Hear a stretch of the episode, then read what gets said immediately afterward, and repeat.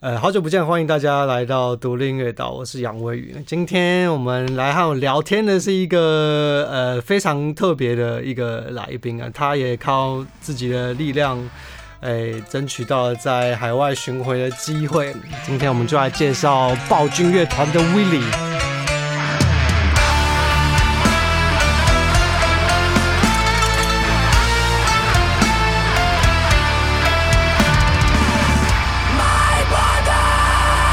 This podcast is brought to you by IndieIslands.tw. Hello，大家好，我是暴君的贝斯手 Willie，同时是无心工作室的 owner。 哎，对，今最近我们现在现在讲这个无心工作室好了，毕竟我们现在就在现场。对，我们是，我们应该是第一个。你有在这里录过其他人？没有，我们这一个 pod 这一集 podcast 就是这里的 第一处女录。对对对对对对对，赞赞赞，倍感荣幸啊！我只能说，所以就刚好，呃，吴昕工作室刚好离我家很近，你都在综合。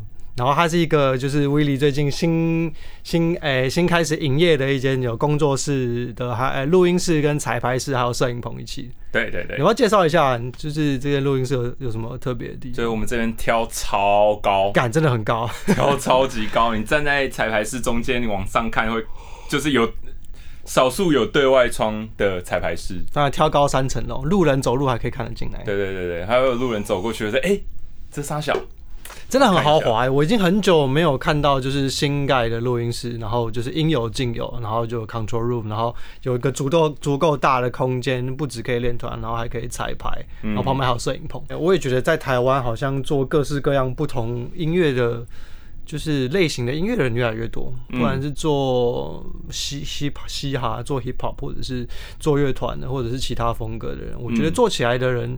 就是比我想象的多很多，他们大概也会需要有就是表演之前的彩排的空间。对对对对对，这就是这里就是为了这个为了这件事情设计的。对啊，所以这边有一个很宽敞，然后很漂亮的一个彩排室，很高兴今天来到这里来跟威利聊天。啊，我的荣幸，我的荣幸。你要不要介绍一下你们暴君啊？是一个很久的团了吧？我记得暴君很久了。据我所知，第十三年，一开始是在南投。嗯，南投发机的 metal 团，嗯，嗯，大家都觉得这是个奇迹。我靠，南投这种鸟地方，南投国可以出一个 metal 团，真的是蛮屌的。我得说，对对对。虽然说，虽然说后来大家就是都跑来台北啦，然后团员一个一个换，换到现在也没有南投人。哎，有有，我们家手还是南投人哦。但这个名字可以一直延续到现在不容易。我对对对，因为我觉得做乐团就像。就是开公司的概念是一样的，它就是有个招牌，然后大家愿意去经营这样一个招牌。对对对对对，对啊！我觉得，我觉得今天我比较想要跟你聊的是，因为我前一段时间就有在，我跟威利大概也是刚认识没有多久，我们也是网友。对。那我之前也是看到他就是有在诶美国办巡回这件事情，让我觉得很不得了。我得说，在台湾做音乐的人。大概一辈子很少会有机会有办法真的出国办巡回。美国的巡回是，其实我身兼两个团的背手。哎，美国的巡回是我另外一个团嗯的美国巡回。那这次美国巡回是我第一次跟团员见面。哦，真的？对，所以你组了一个线上团哦。呃，可以这么说。我跟我跟这也太酷了吧！本来是就是网友，嘿，然后。他一直想，他一直想要找台湾人。他严格说起来，他说他自己是个台是。等等，你们这线上团叫什么？冷冷 L A A N G，就是就广爱那个冷。哦，我没有听过。这个他这个人超酷，这个人他有四分之一爱尔兰血统，嗯，四分之一挪哎，四分之一挪。你们真的很不熟。跟挪威，果然是网友。挪威。哦，一个是他爸爸是爱尔兰跟挪威混血，嗯，他妈妈是台湾跟挪威混血，嗯，所以他有二分之一的台湾血统。哦，然后四分之一爱尔兰人，四分之一挪威，然后他住在美国，然后他只有美国国籍。哦，但是 OK，他的身份认同是台湾人。哦，所以他会自称就是哎，冷是个台湾团这样。哦，是哦，是做也像做 metal，也是 metal。啊，你们是怎么认识的？网友，他其实他长时间就是长期以来都是暴君的乐迷。OK。哦，因为我还蛮好奇这种线上的形式，因为我得说，在欧洲至少我接触到的，尤其在音乐制作这件事情上，嗯嗯，已经很多全部都是转为就是百分之百线上。你可能会有那种线上制作人，你可能这辈子根本没有见过他，哎，但是他可能就是会告诉你，哎，录音的时候应该要怎么样怎么样，要准备什么样的东西，然后你把东西丢给他，他 mixing 他也帮你做好，mastering 他也帮你定好，然后整个过程结束之后，歌做完了，然后你。大半辈子根本没有看过这个人长什么样子。我身边我身边也蛮多朋友，就是他们也接触过，就是国外的制作人、国外的混音师，然后他们只有文字往来过，只有 email 跟。Google Drive 往来过，因为我觉得这种形式会越来越常见，因为最近又推出很多服务，就是你可以线上做 tracking，然后那个 latency 好像在五十 ms 之内。嗯，尤其是前阵子疫情期间，哦，对，这种这种就线上 tracking 别人电脑里的档案，然后同同步到我电脑里这件事情，嗯，变成说在台湾三级警戒的时候，我看到身边的录音师朋友一个一个都开始这样用，OK，就变成说只要。要录要录音的那个人家里，就是假如说他，比方说录人声，他就是有个麦克风，然后有够稳定的网路，嗯，然后就录完一首歌了。对啊，而且我记得我听那个 tracking 还是很清楚，而且 latency 超低，我也觉得很屌。因为之前我有想过这件事情，因为我常常人不在台湾，但是我想要录国乐，嗯，我在国外又很难找到国乐的乐手，嗯，然后我之前就有想过要做这件事情，但是那时候就就很蠢，在还就是还在用 Skype，然后就这个 latency 你就会不想录，然后又听不太清楚，然后觉得很痛苦。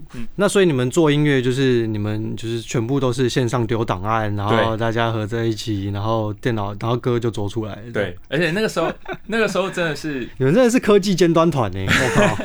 现在几乎其实不要说冷，其实暴君也几乎是这样。哦，真的吗？你们团员都不在，就是比较少见面，是不是？就是我们只有全全体一起见面的时候，只有练团的时候会。嗯，那其他就是大部分都各自在家里，大家就都有电脑啊，对啊，可以录自己的东西啊。然后大家都自己在家里搞定，然后丢上云端，然后开个群组，大家那边讨论。就是根本就不用见面的，而且还主到可以去美国巡回。对啊，而且其实答应，大家都觉得我会答应他说，哎，不然方不方便来个美国巡回？嗯，他觉得我会答应，其实他本人也是很意外。哦，所以这件事情是怎么样开始的？就是美国巡回这件事情，就是他问说，因为我已经加入了。哎，今天先说好，你们在巡回之前，你们发了多少首歌？呃，其实。巡回之前，因为应该说我加入之前，他已经发行很多首歌了。OK，所以我去巡回的时候，没有一首歌是我录的。OK，都是他自己录好的。嗯，那我就是有有点像这一次巡这次美国巡回，有点像是我只是去当现场乐手。OK OK，不过就是接下来又慢慢呃开始一起创作。OK。所以你在做这一段，诶，应该说你有负责接洽什么样的？就是如果在在巡回演出这件事情上，你在美国的时候吗？对啊，没有零，所以就全全部都是他在处理这件事，这些几乎都是他在处理。他跟美国那边的 agency，OK，对，其实巡回几乎大部分的事情都是交给 agency 处理，OK，对，而且 agency 这种 agency 这个。产业这个职业就是在国外根本就是多到爆。对啊，很多其实就是还有 freelance 的那种，大家自己找找人，然后就去表演。因为我觉得是，哎，我觉我觉得在欧洲也是，因为他们就是自古以来 venue 就很多，就是各式各样的场地非常非常多，然后他们就是也很害怕空着，所以就是你如果是一个独立经理人，就是你可以找到一些演出的人，你只要有办法卖票，基本上他们也不太在乎，就是你是哪里来的，只要有办法卖票。基本上，他们几乎都会收。对对对对对。可是你们还是你们就是自己去找他找 agency。对，因为其实，哎，agency 这个职业做 agency 实在太多了。嗯。然后有一些 agency 就是什么大团小团，他都办过。嗯。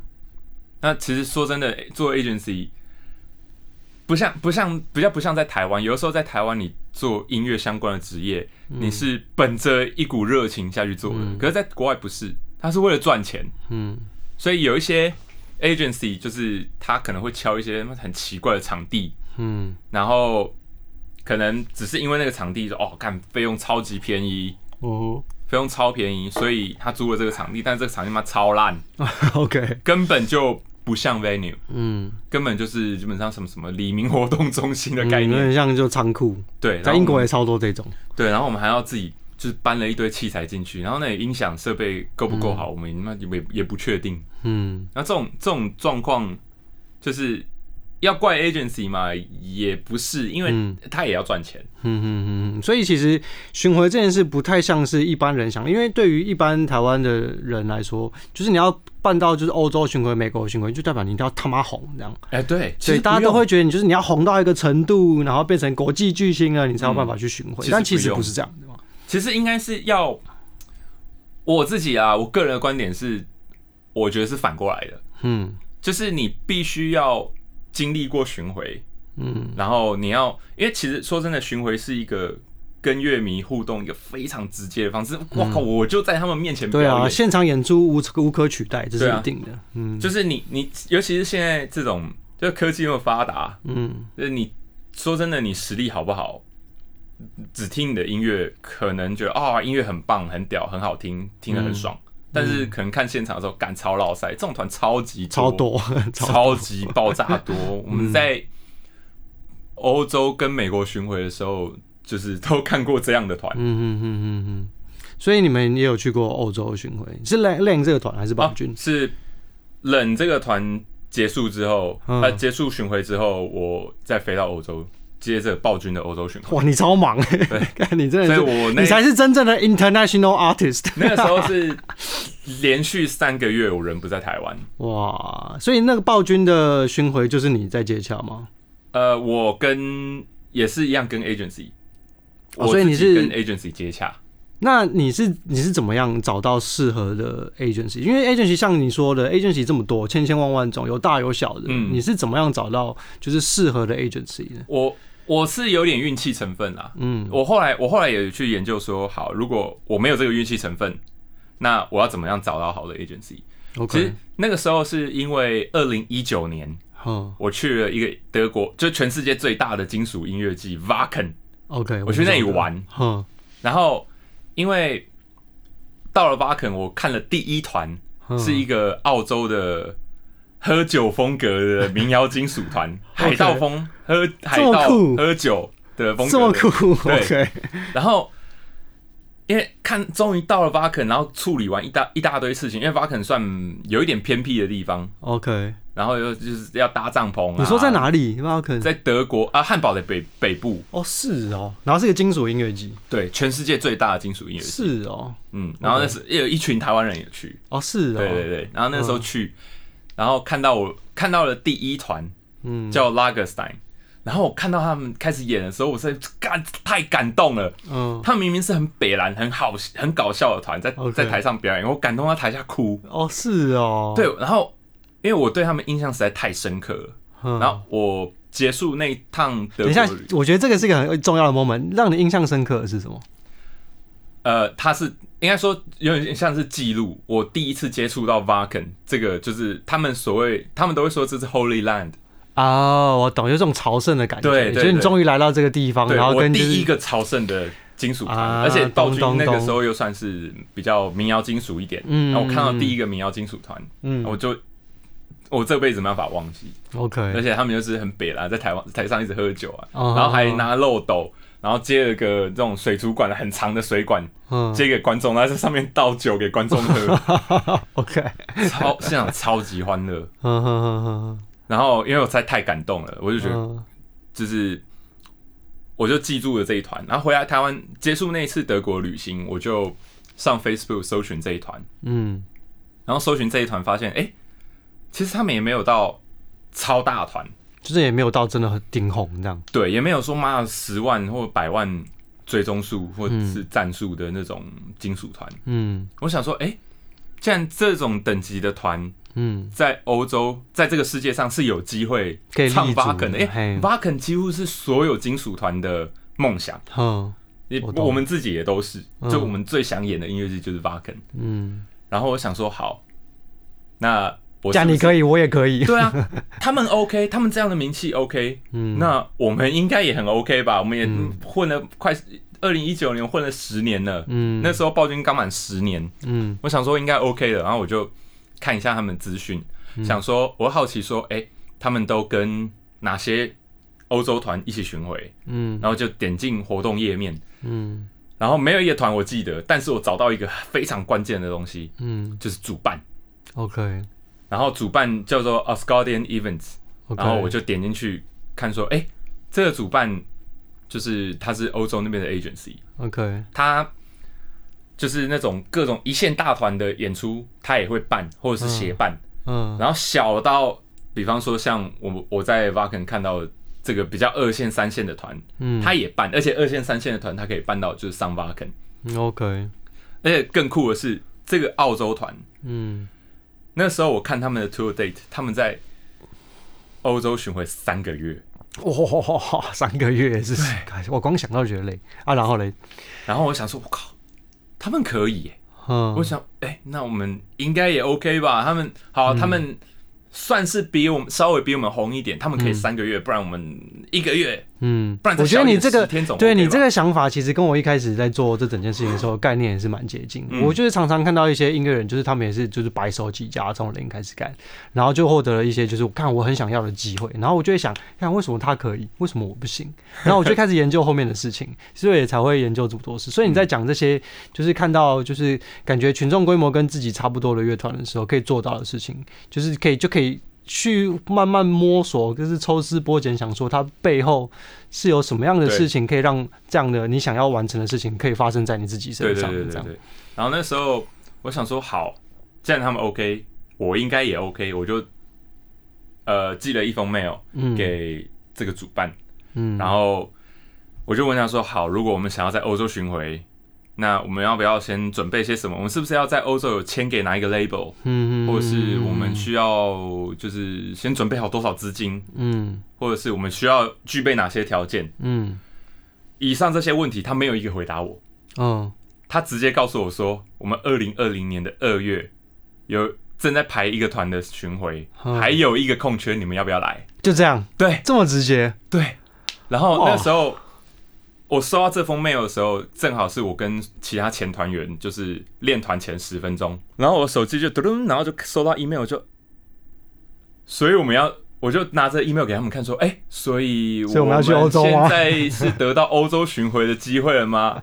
要去吗？我靠！所以大家说，干废话，当然要去啊，酷哦！然后我们第一次欧洲巡回，啪就敲成了十场。干好热血哦！我光想都觉得热血。要是我在那个现场的话，我也就会觉得干超热血的。然后敲定之后，我想说，干应该不会是诈骗吧？然后我就东，我们就是东问西问，还问了，就是因为刚好这一个主办办的其中一个团，嗯，呃，我们曾经在日本巡回的时候有认识，嗯，然后我们就问一下这个团，就是这个这个 agent O 不 OK？他们说，哎，这个 agent 这个就没有问题，嗯，我们就敲下去，好。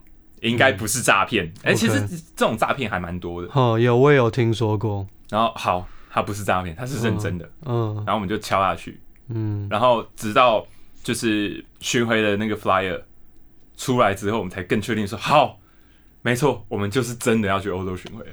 哇！然后就开始订机票啊啊，订住宿啊，然后就是跟主办方那边桥东桥西，就是什么租车啊，诸如此类的。像你们现在敲从敲定好开始到你们真的出发，你们要负责处理哪些事情啊？你说订房间，其实主要是出钱。你说就是订机票，哎，就是除了演出之外的，就是一切其他的东西吗？对，因为其实去的话，目前就台湾，其实对亚洲团来说，欧洲巡回比较劣势的点就是我们机票太贵了，对，因为太远了。对，但是去，因为我们去年。七月的这一趟巡回之后，发现其实贵的不只是机票，嗯，还有那里的交通，嗯，因为就是要包车也很麻烦，就是我们要租一台车，我们是自己开车的，嗯，我们有司机，我们自己开车，然后呃油钱，嗯，尤其在疫情过后，租车跟油钱的价格是疫情前的两倍，哎，这个我深刻有感，超贵，超级贵，然后有过路费，嗯，然后还有。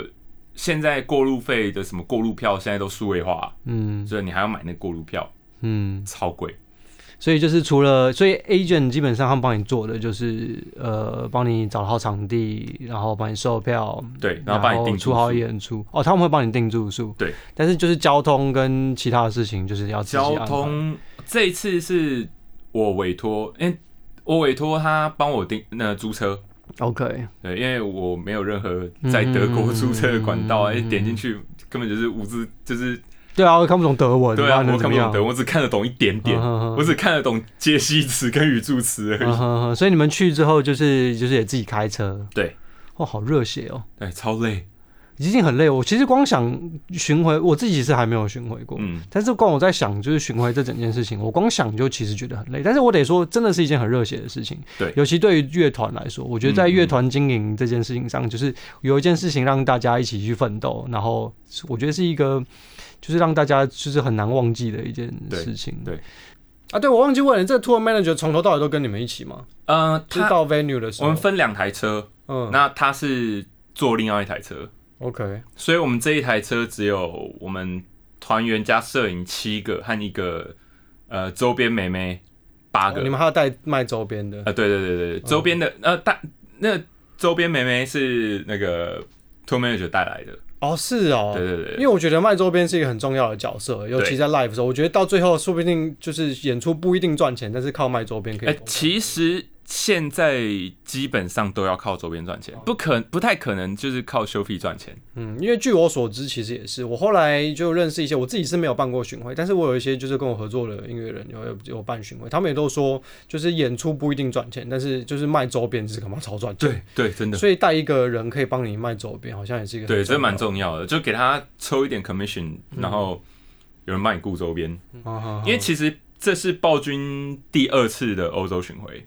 哦，你们之前已经巡回过。对，二零二零年是第一次巡回。哦，是。对，巡回十十天，呃，十场。啊，你们那一次巡回是怎么怎么达成的？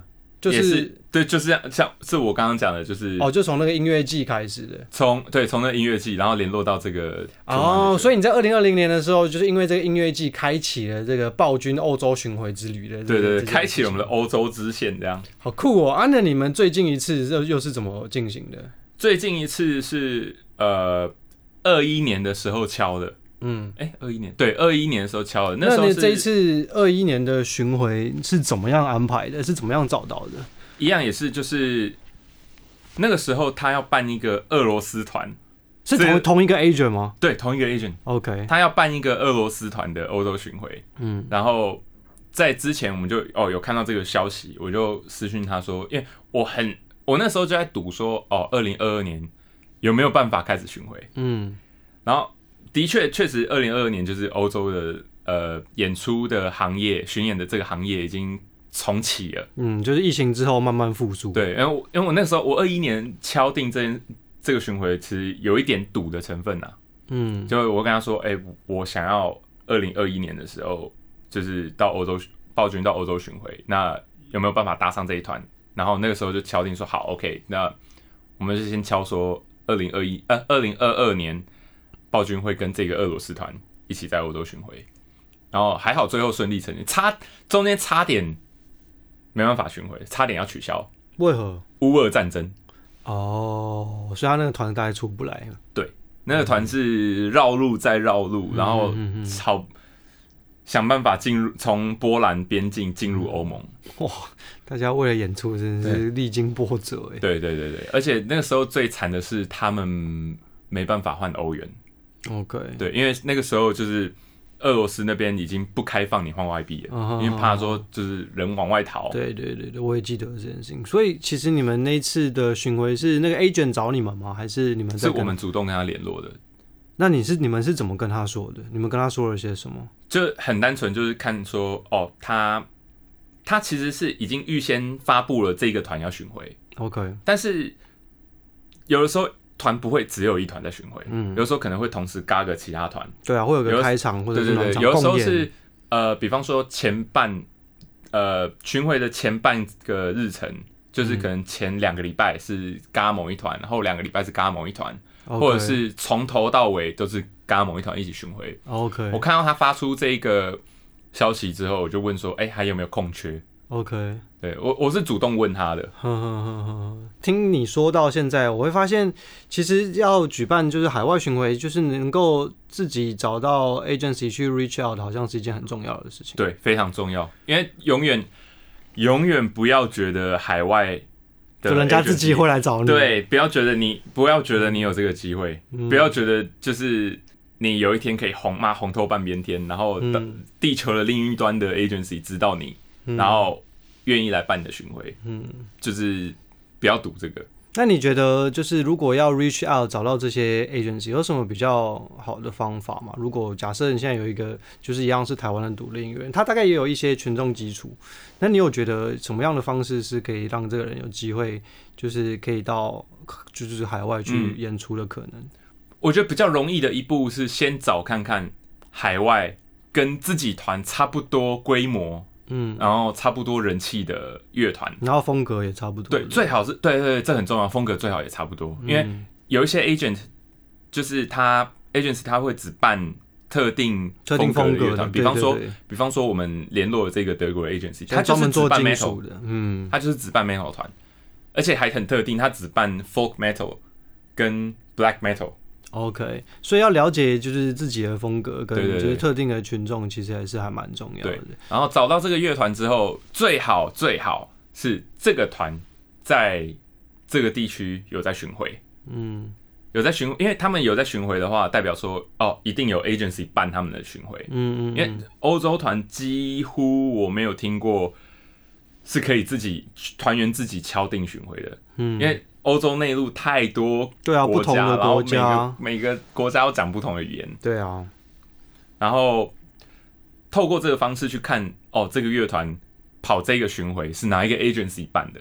去私讯这个 agency，或者是去 email 这个 agency。嗯，我觉得这是目前我这样看起来比较好的方式。嗯，那 email 他们的话，你觉得应该要提供什么样的资讯会比较好？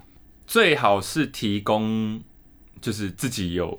多大的群众基数？嗯，我觉得，我觉得，所以这是后台数据就很重要了。对，后台数据非常重要。嗯，虽然说，我觉得，我觉得 agency agency 办不办你的巡回，有我自己觉得有三个很重要的因素。嘿，第一个是这 agency 跟你不熟，他跟你的音乐不熟，但是你的后台数据超漂亮。嗯，那他会愿意办你的巡回。也不用到超漂亮，就是他可以至少要知道说好，就是跟他要去的地方有吻合，对对对，证明是有听众在听你的歌的。对，那有听众在听你们歌啊，代表说你在这个地方才有群众基础。嗯，那我卖我才知道我要订多大的场馆，嗯，那我才知道说我票售票的票价怎么定，然后我办几场比较机有机会赚钱。嗯，因为 agency。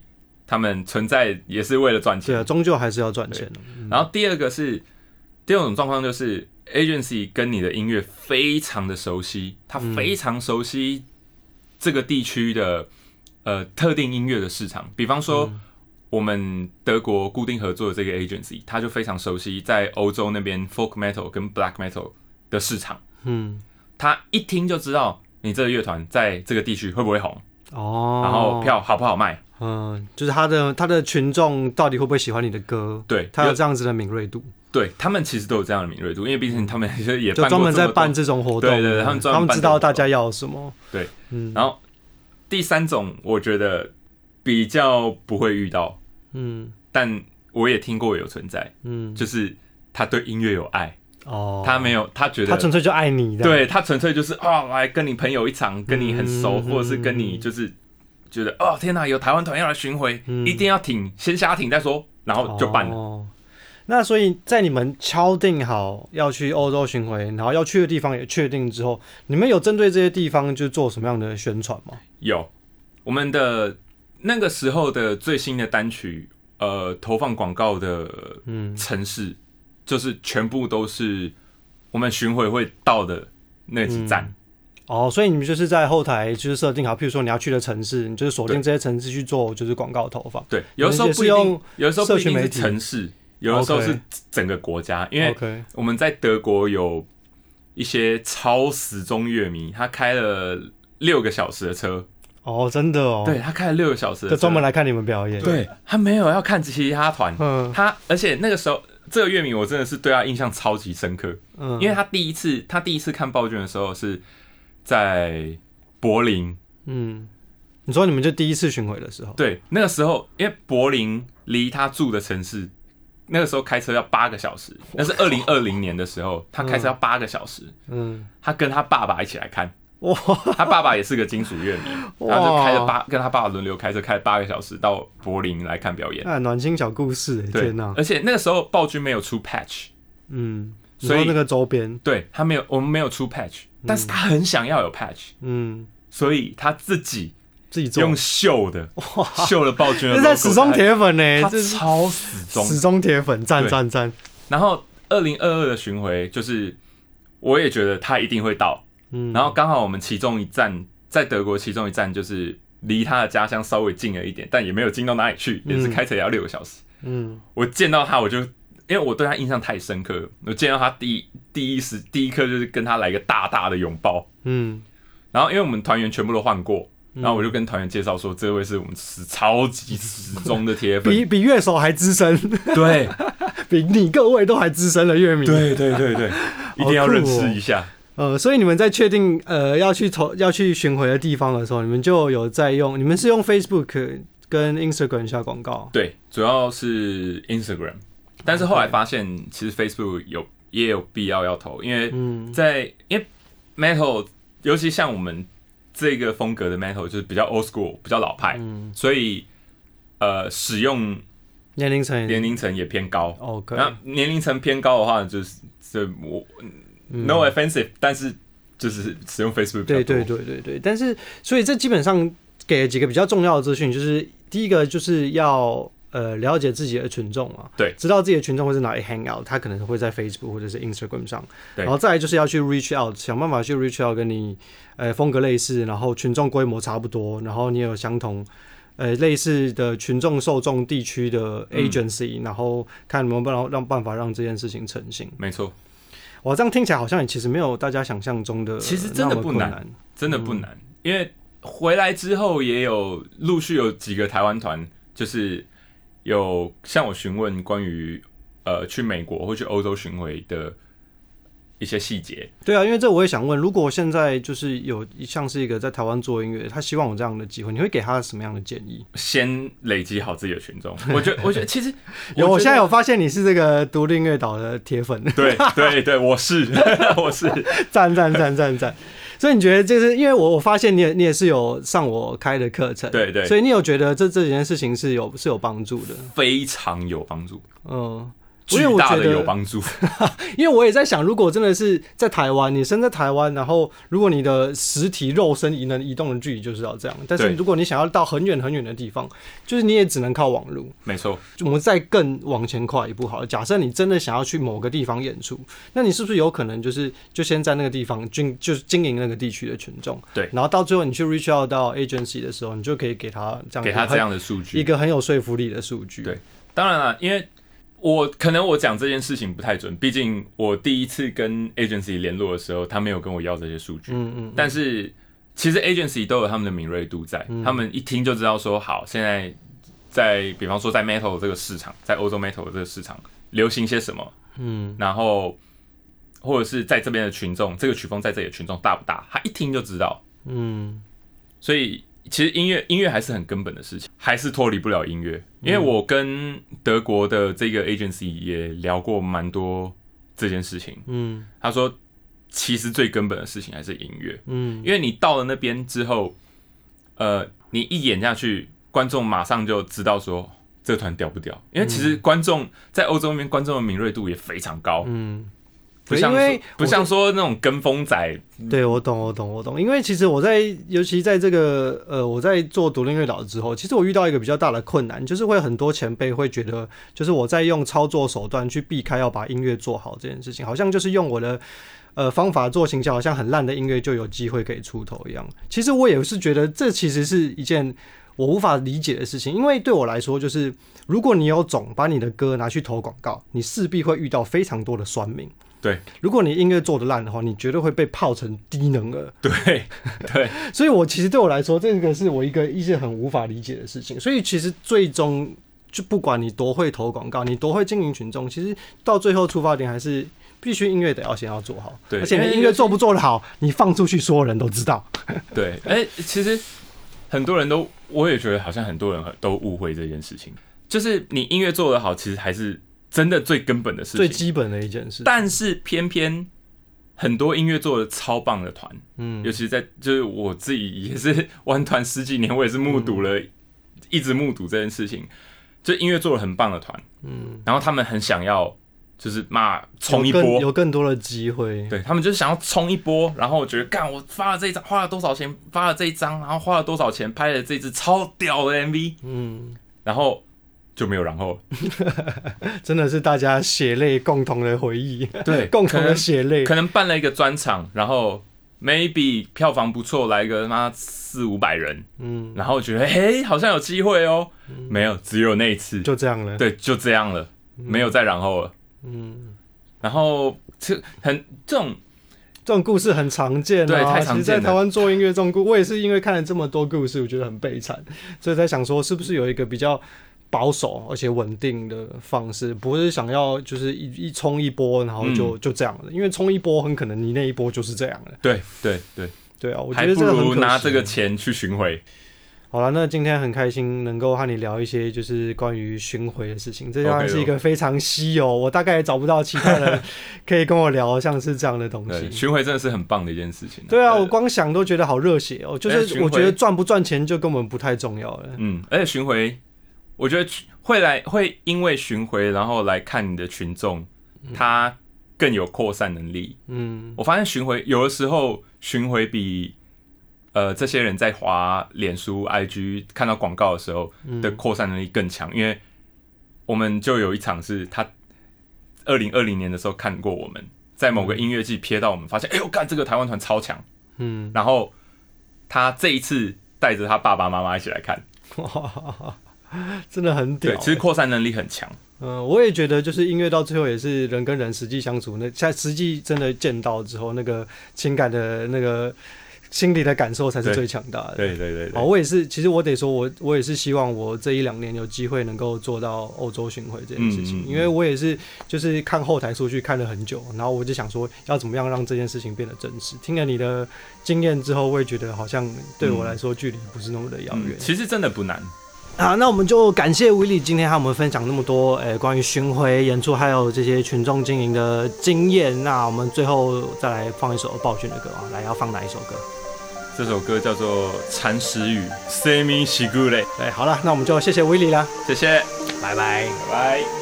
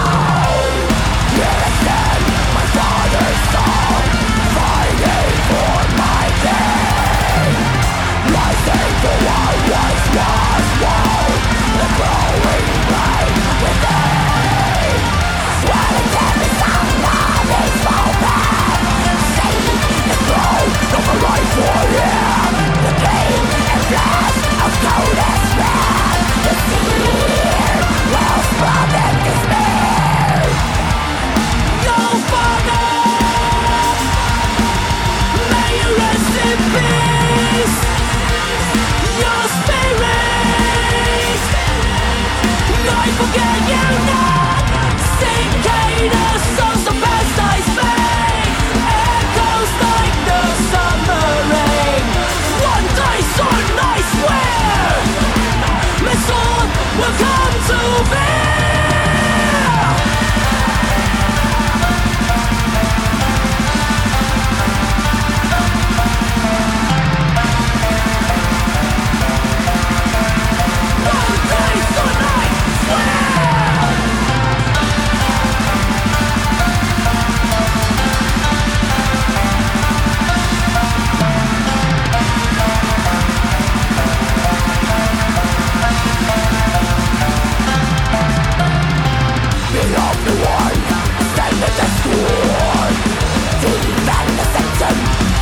one Crossing current in the silent open The if it's found If it's found over of my day I shall hear no more